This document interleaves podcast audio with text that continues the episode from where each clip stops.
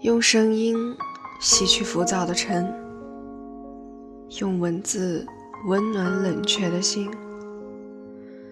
字里行间重现遗失的美好。国馆电台，让文化温暖人心。大家好，欢迎来到国馆电台。今天为大家带来陈芳的。是什么让我们失去了晃荡的青春？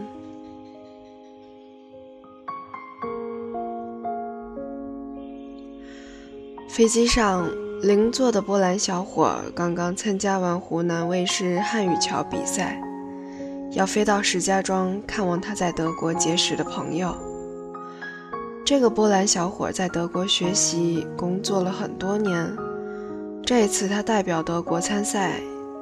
比赛成绩不是特别好，但正好可以借机来中国和朋友一起旅行。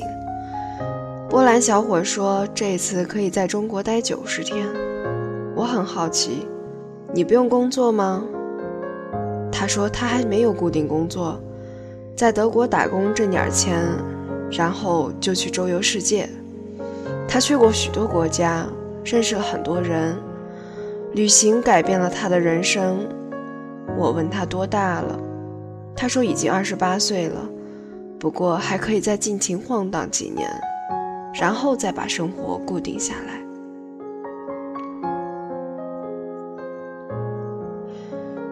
一个二十八岁的波兰小伙还可以如此自由自在地晃荡青春，这着实让人艳羡。在中国，一个二十八岁的小伙子往往早已不再年轻。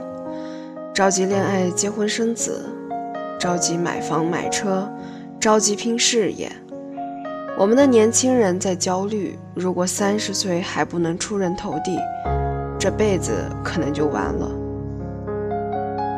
我依旧好奇于波兰小伙的晃荡状态，在别人眼里是不是很另类？他对我的问题很惊讶。他说他生活的环境里，许多年轻人都是这个状态。他问我：“你难道没有出国旅行过吗？没有看过世界吗？那你年轻时都做了些什么？”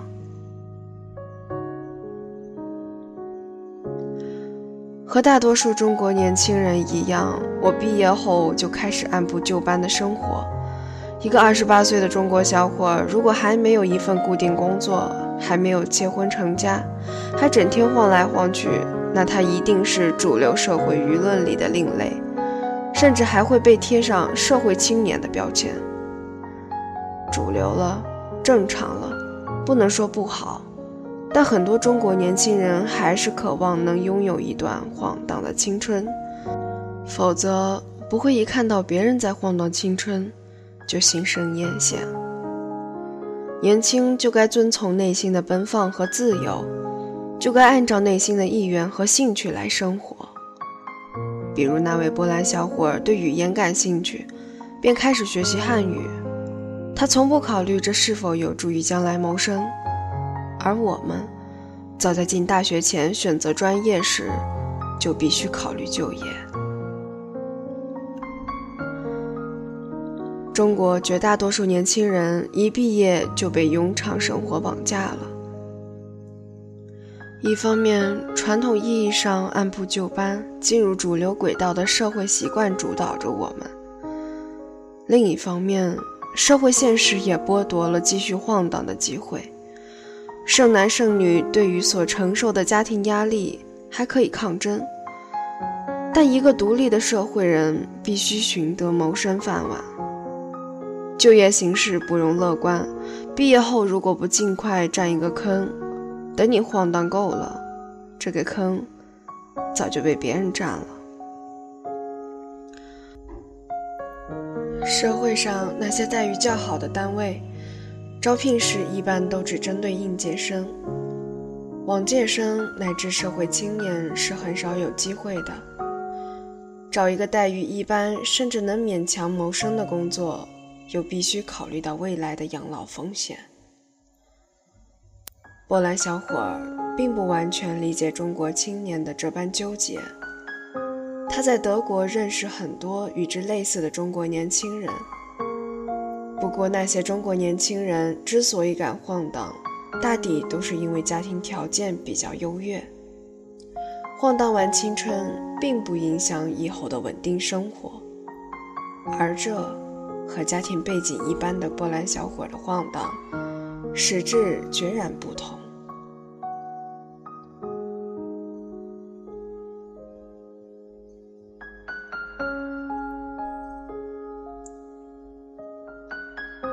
一毕业就老了，那是因为我们没有太多选择。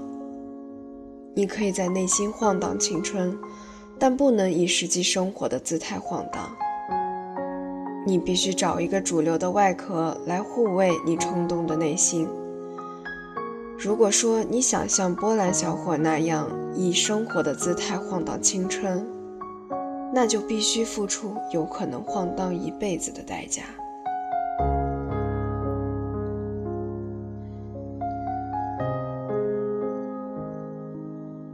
如果哪一天，中国年轻人可以随心所欲晃荡青春了，那一定是我们的创造力最自由奔放之时。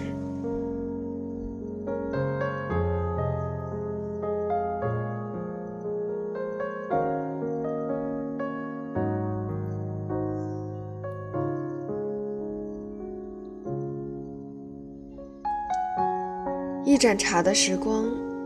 聆听一卷书香，更多节目欢迎访问国馆点 com，倾听文化的声音，让声音温暖你我。